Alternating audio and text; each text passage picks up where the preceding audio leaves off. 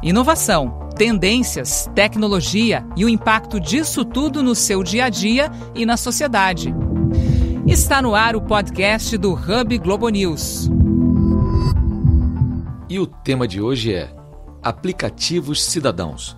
O uso de inovações tecnológicas e de aplicativos de smartphones para auxiliar na participação dos cidadãos no sentido de fortalecer a democracia, dar mais transparência, em suma, participar da vida política de uma cidade, de um país.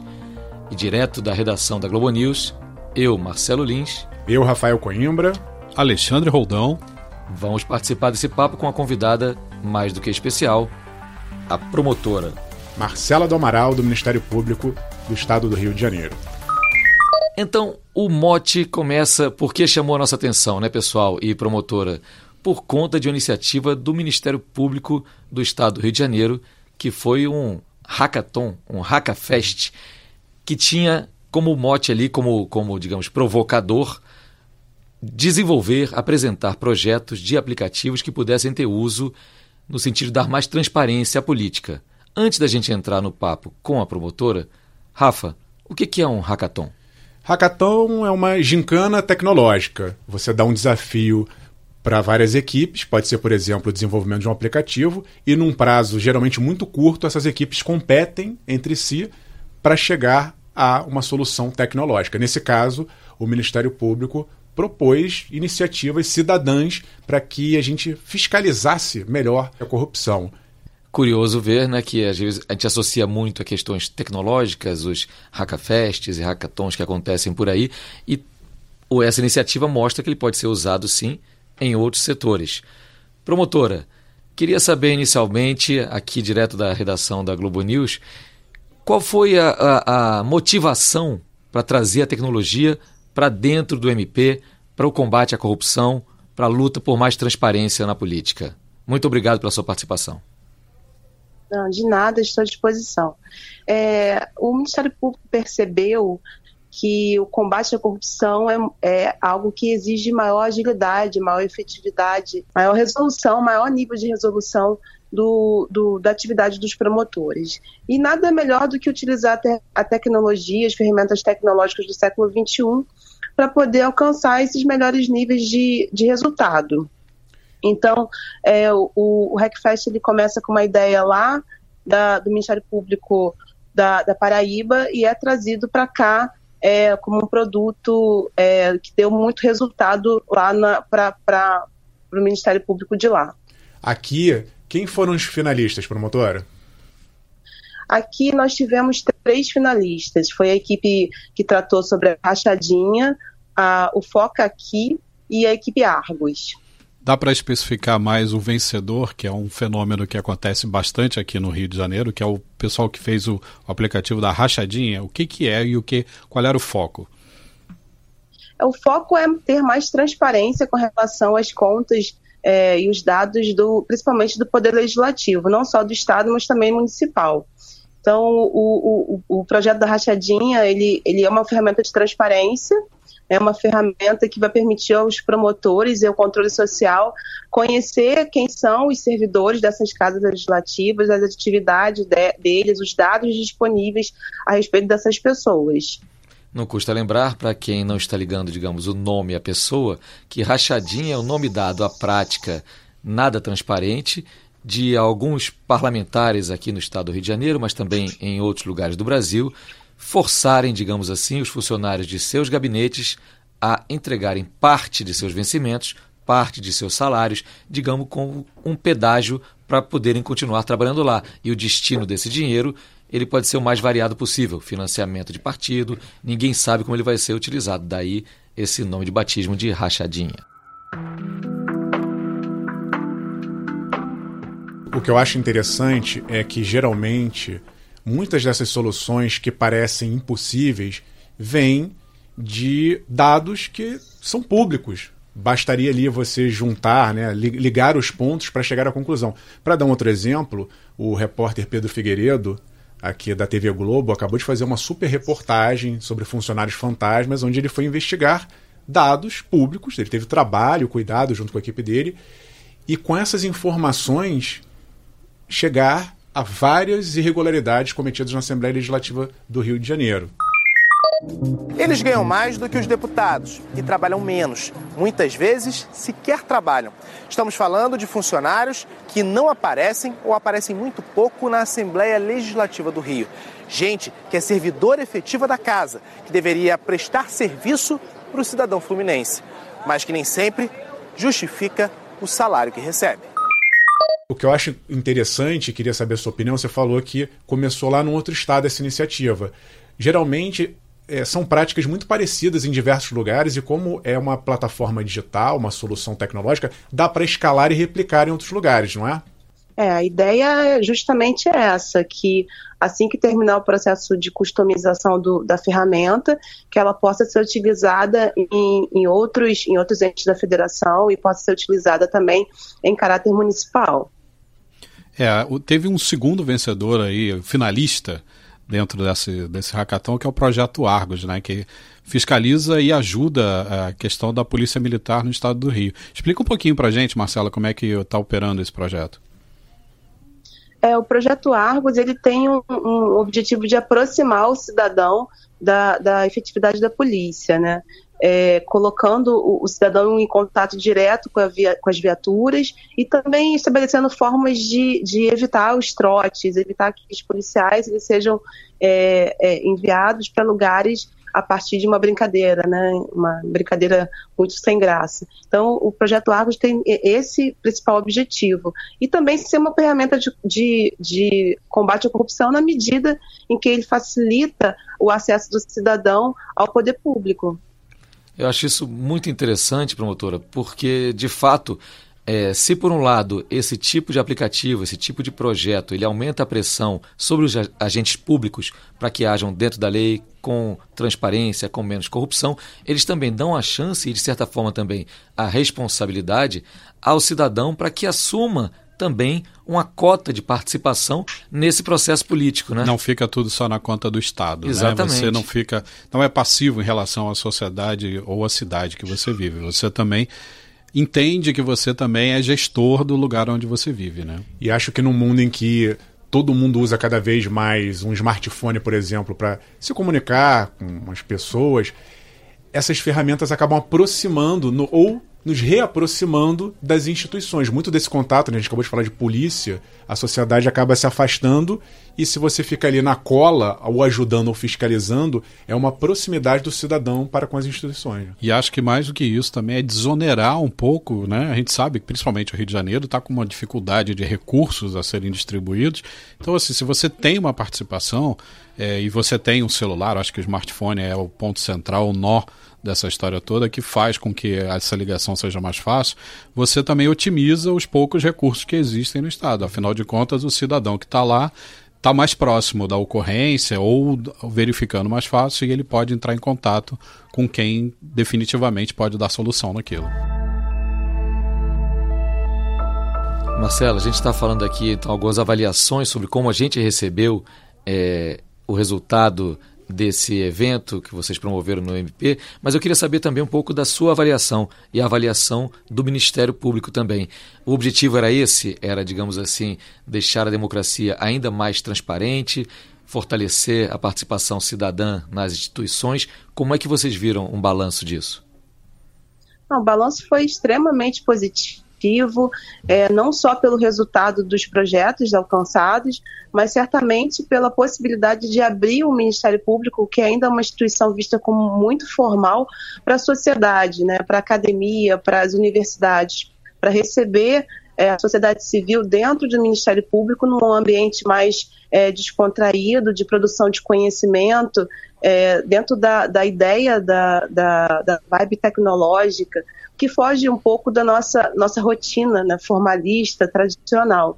Então, foi, foi um evento muito positivo, foi um, foi um marco na história, de fato, do, Ministério Público do Rio de Janeiro, que hoje está mais atento para tudo que a sociedade pode oferecer também é, de contribuição para nos auxiliar no combate à, à, corrupção, que, não é, que é um problema de todos, né? um problema endêmico que está aí para que, que todos se envolvam e, com certeza, com essa união, os resultados eles virão com mais facilidade, com mais agilidade.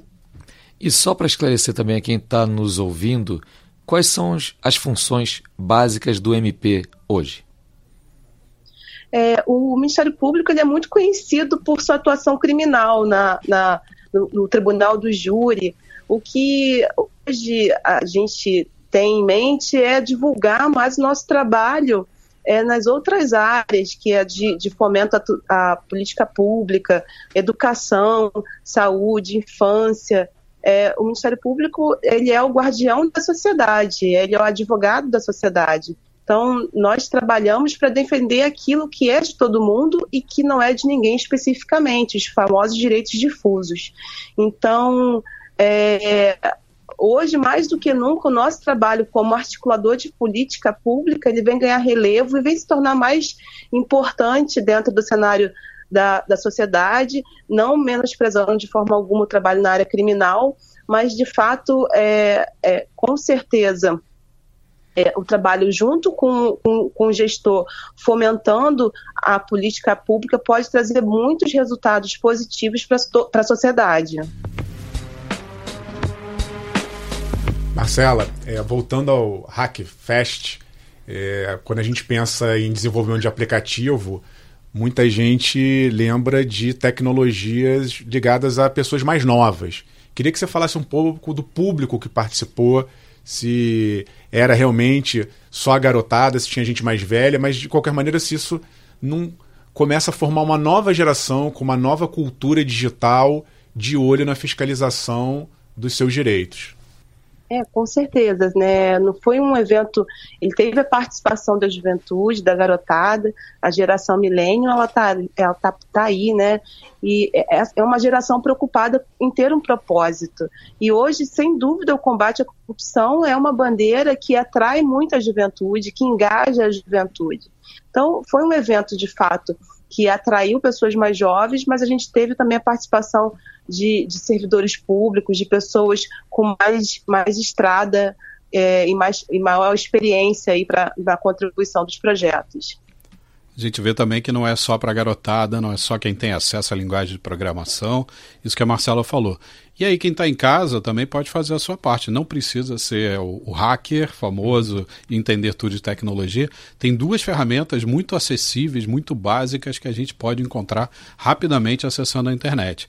Uma é o Diário Oficial, uhum. né? A publicação lá de 1862 lá de trás, que a obrigação é tornar transparente todos os dados, licitações, acordos por parte de todas as esferas do governo. E aí, só de curiosidade, foi uma deliberação do Marquês de Olinda, que tornou legal toda a publicação. Hoje a gente já não tem em muitos lugares o diário oficial em papel, mas você pode encontrar online ali com dois cliques.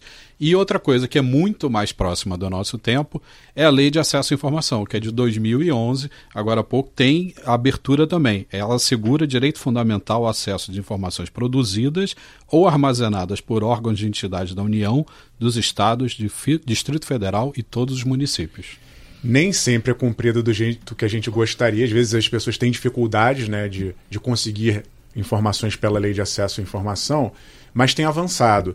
E a tecnologia ela entra de forma muito decisiva, porque em alguns casos é um volume muito grande de informação.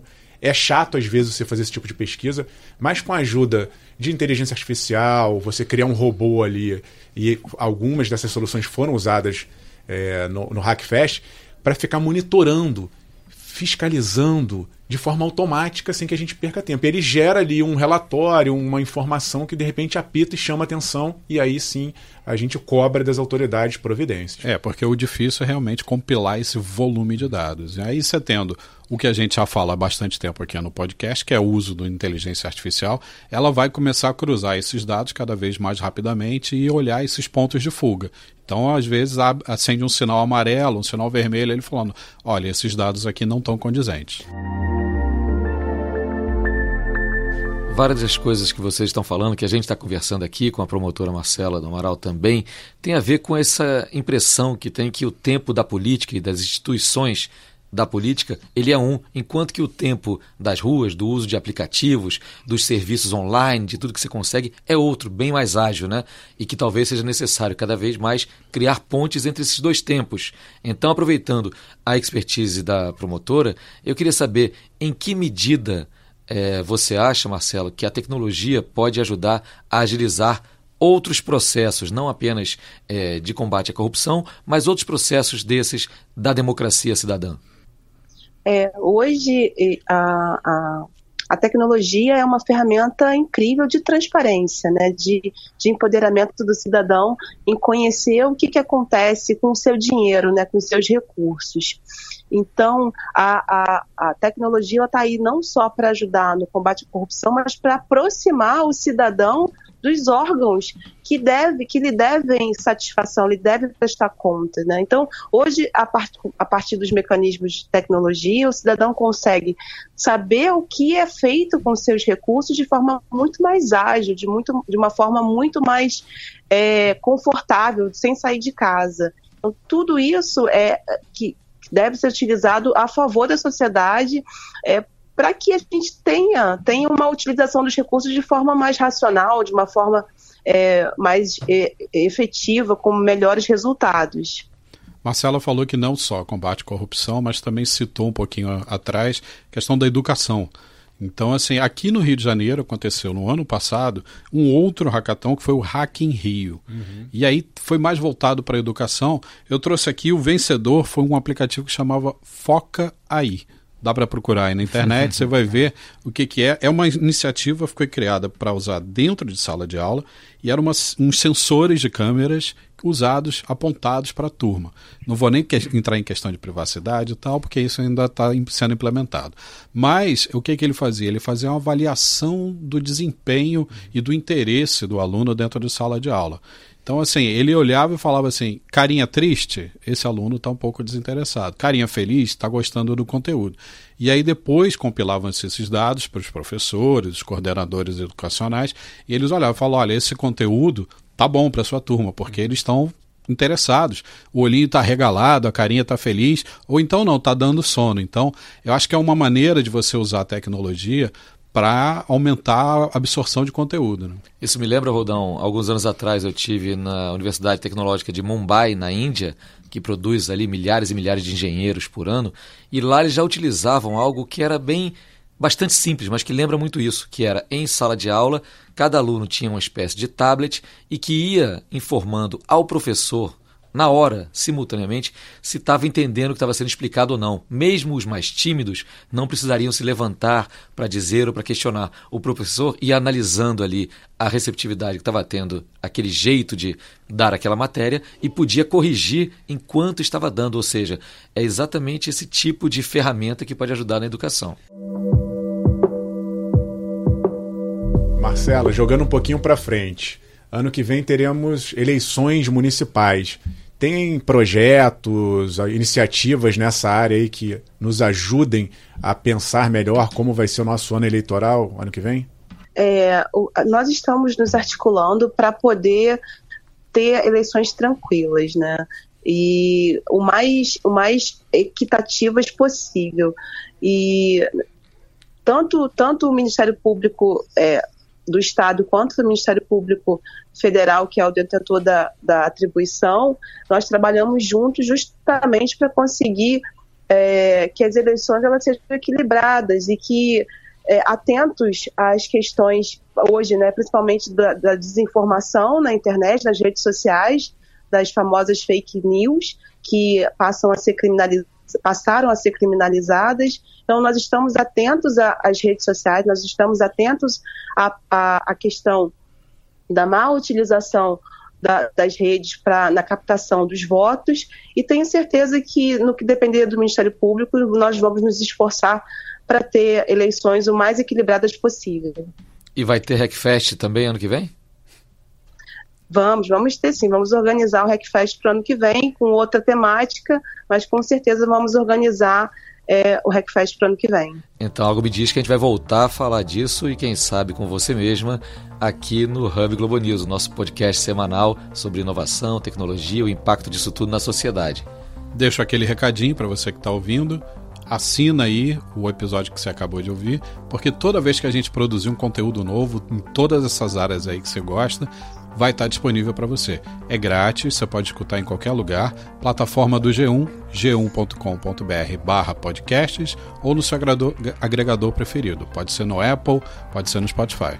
E se tiver dica de aplicativo, site colaborativo, sites cidadãos e aplicativos cidadãos, deixa recadinho pra gente, manda pra gente nas redes sociais que a gente ajuda a divulgar e discute. Hashtag HubGenews. Então, agradeço mais uma vez a participação da promotora Marcela do Amaral, do Ministério Público do Estado do Rio de Janeiro, falando para a gente aqui um pouquinho sobre esse Hack Fest que o MP organizou com iniciativas de aplicativos cidadãos. Muito obrigado, Marcela.